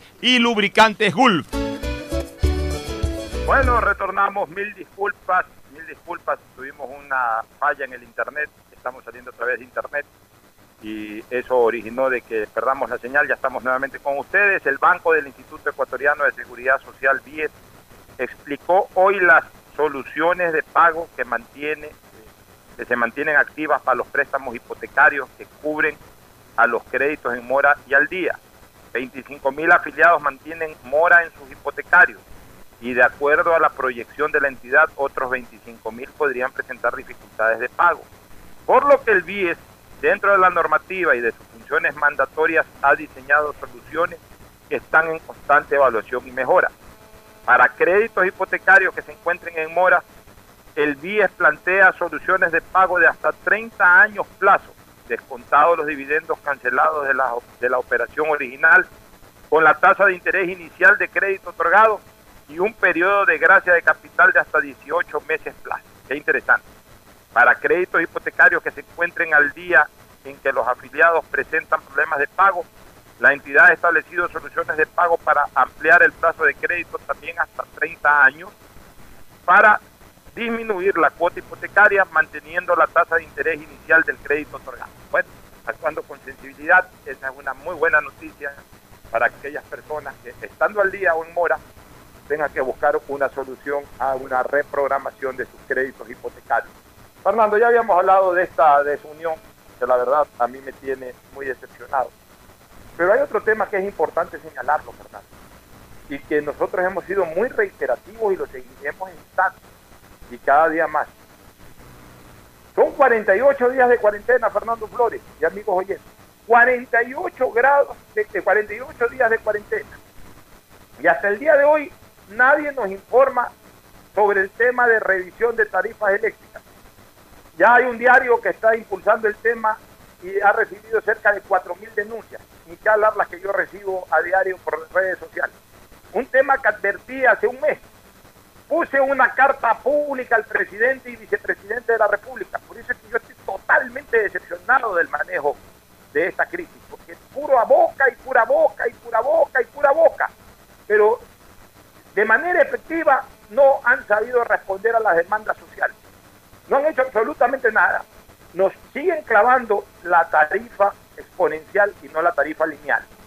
Y de esa manera, así como el COVID carcomió los pulmones de muchos compatriotas llevándolos a la muerte, el CENEL se nos ha metido como el COVID, pero en el bolsillo, a través de las planillas eléctricas para también afectarnos nuestra economía. Y el gobierno, bien gracias, sabe que al final de cuentas esa es una fuente de ingreso que van a tener y no hacen absolutamente nada para ser sensibles con la ciudadanía. Punto número uno. Punto número dos. todavía, todavía no encuentro una resolución publicada por el GIES y por el Ministerio de Salud Pública ofreciendo darle cobertura a la gente que se ha tenido que atender fuera de los hospitales del Seguro Social o del Ministerio de Salud. Los pobres afiliados y jubilados que no pudieron acceder a los hospitales porque estaban colapsados, lograron entrar en cualquier lado para recibir atención. Y algunos se murieron y les pusieron de prenda los cuerpos de los muertos para que sus familiares paguen las cuentas, otros todavía están luchando y por supuesto sus, familiares preocupados por la salud de aquellas personas que tienen enfermas, pero preocupados también porque día a día crece la cuenta y no saben cómo pagar el Seguro Social debería decir afiliado o jubilado que tuvo que ocupar otro hospital porque aquí estaba colapsado, el Seguro Social les paga.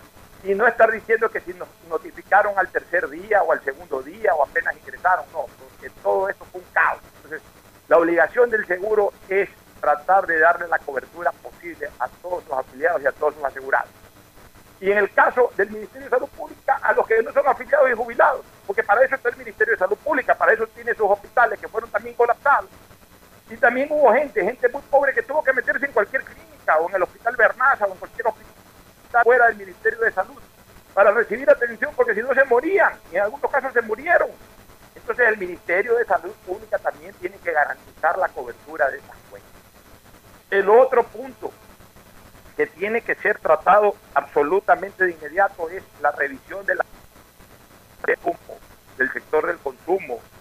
Es indispensable que el gobierno llegue a un acuerdo con el sistema financiero ecuatoriano a efectos de que se baje la tasa de interés del consumo porque los ecuatorianos estamos y seguiremos viviendo en los próximos meses del tarjetazo.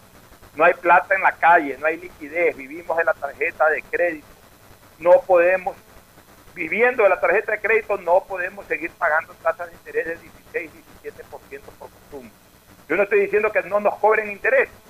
El hecho de que ya cobren interés ya va a significar una utilidad para el banco no va a significar la misma utilidad si es que siguen, si es que dejan de cobrar lo que están cobrando ahora. Porque si los bancos siguen cobrando en tasas de, de consumo lo que están cobrando ahora, este año van a tener más utilidad que los años anteriores. Y no es justo tampoco de que nadie lucre en exceso al menos a costa del sufrimiento y del problema que hemos tenido la, todos los ecuatorianos. Entonces, lo justo es que el sistema financiero llegue a un acuerdo con el gobierno y se comprometa a no sobrepasar la tasa del 11 o 12% como exagerada, 10, 11, 12% en el sector del consumo para permitir que el uso de las tarjetas de crédito sea un poquito más barata de lo que habitualmente es. Y el otro punto, señores del Ministerio de Trabajo, yo no sé qué esperan para aclarar de una manera contundente la aplicación del artículo 169. Los malos empresarios están haciendo pelo y barba con el 169 y la pobre gente que fue obligada a aislarse. Porque ojo con esto, Fernando, y bien es cierto que desde el punto de vista sanitario teníamos y tenemos que seguir aislados, también el aislamiento fue producto de una decisión gubernamental que incluso elevó a categoría de delitos si salíamos a la calle por incumplir orden de autoridad competente. Entonces no es que la gente dejó de trabajar porque no quiso trabajar, sino porque Además, se obligó a la gente a que no trabaje. O, haga teletrabajo o simplemente no puede hacer trabajo presencial. Entonces, lo más injusto del mundo es que empresas que no han quebrado, ah, pueden decir de que están en riesgo de quiebra. ¿Qué empresario va a decir de que está eh, absolutamente eh, en este momento eh, con, todo, con todo su potencial económico rebosando de salud? Ninguno. Todos van a decir de que han tenido, obviamente, afectación por la crisis, pero para eso está el empresario también, para con su músculo financiero soportar la crisis, pero no puede afectar a su músculo obrero, que es el empleado, no puede agravar más la situación del país. Y es lamentable que el Ministerio del Trabajo no haga ningún pronunciamiento al respecto y deje en absoluta indefensión al pobre trabajador ecuatoriano. Pero no veo que el gobierno reaccione en ninguno de estos puntos. Eh, Fernando, por favor, tu comentario. Mira, Pocho, respecto al último punto, los empresarios tienen la facultad conjuntamente con el, con el trabajador de llegar a acuerdos, llegar a acuerdos en esta crisis para manejarse de manera distinta, para reajustar ciertos valores, para aplicar ciertos cuestión de conversar, no es cuestión de votar, porque eso es una sinvergüencería tratar de sacar el provecho de esta pandemia y esta prohibición del gobierno de salir para votar a un empleado. Pueden llegar a acuerdos, es lo ideal, porque todos conocemos que el empleador tiene crisis financiera, pero el trabajador necesita también su empleo. conversando llegando a acuerdos se puede manejar esta situación. Ya estamos saliendo de la crisis, ya estamos saliendo desde la pandemia. Entonces, cuestión de llevar a cabo diálogo, no es cuestión que aplicar indiscriminadamente un artículo mal redactado que estuvo por ahí o, con vacíos en la ley, como normalmente se llama, para aprovecharse de eso. Eso en cuanto al tema de los trabajadores. En cuanto al tema de, de IES seguros médicos es real. IES no tuvo la capacidad, está más preocupado de ver dónde sacan sobreprecios que otra cosa. No tuvo la capacidad en camas para recibir a la cantidad de afiliados que estaban contaminados por esta enfermedad y tuvieron que ir a clínicas particulares.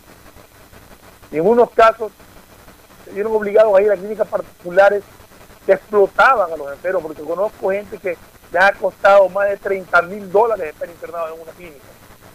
Y eso también quisiera que se revise, que se cree un organismo, un comité, donde se receten denuncias con facturas de lo que han cobrado ciertas clínicas en esta, en esta, en este- en esta desgracia nacional que nos ha pasado.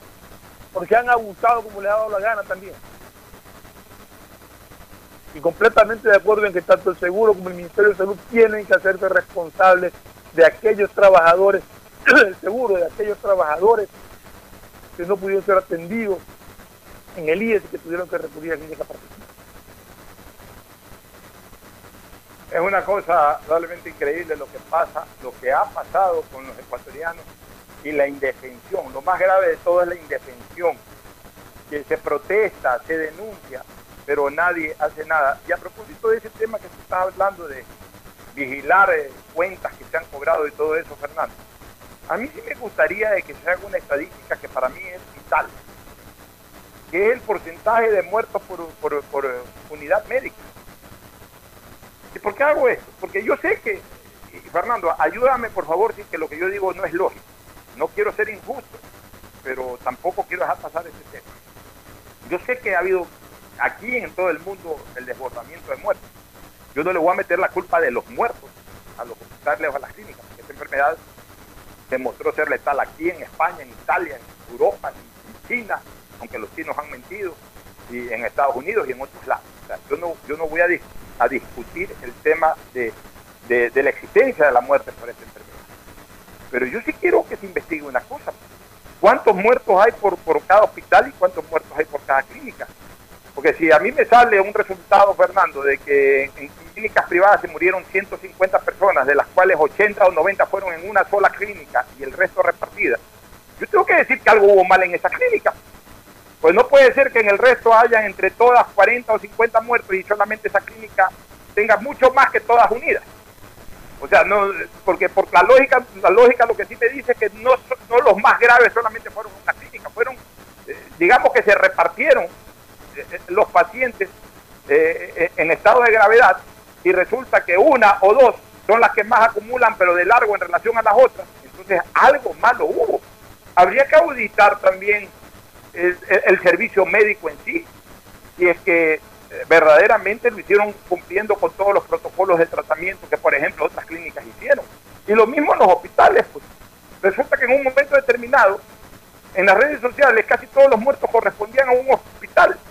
Y entonces no puede ser de que de cuatro, cinco o seis hospitales en la ciudad de Guayaquil, el, el- el más alto de los porcentajes, pero de largo, lo lleve un hospital en relación a los otros. Entonces quiere decir que también ahí hubo deficiencia en el servicio. Y eso tiene que ser auditado, pues Fernando. Sí, aunque ahí, ahí entran algunas cosas, y eso ya los médicos, los expertos médicos podrán hablar, porque entran algunas cosas, el tipo de equipo que tiene cada hospital, el funcionamiento de sus equipos, el mantenimiento que se les haya dado en su momento, o sea, no sé, o sea, el tipo de paciente que llegó, o sea, ahí, ahí entran muchas cosas de consideraciones, tanto clínicas como médicas, para poder hacer una evaluación, pero sí tiene lógica tu pensamiento, no puede ser que la gran cantidad de muertos se concentre en, una, en, un, en un solo centro de salud. Debe de ser Pero Fernando,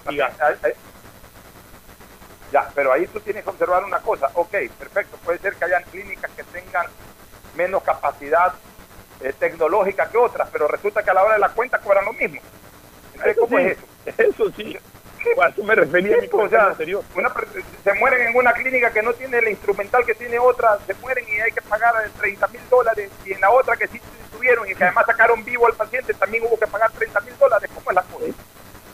Entonces A eso me eh, refería y en los hospitales, anteriores, presentar planillas de las clínicas para ver qué es lo que han cobrado.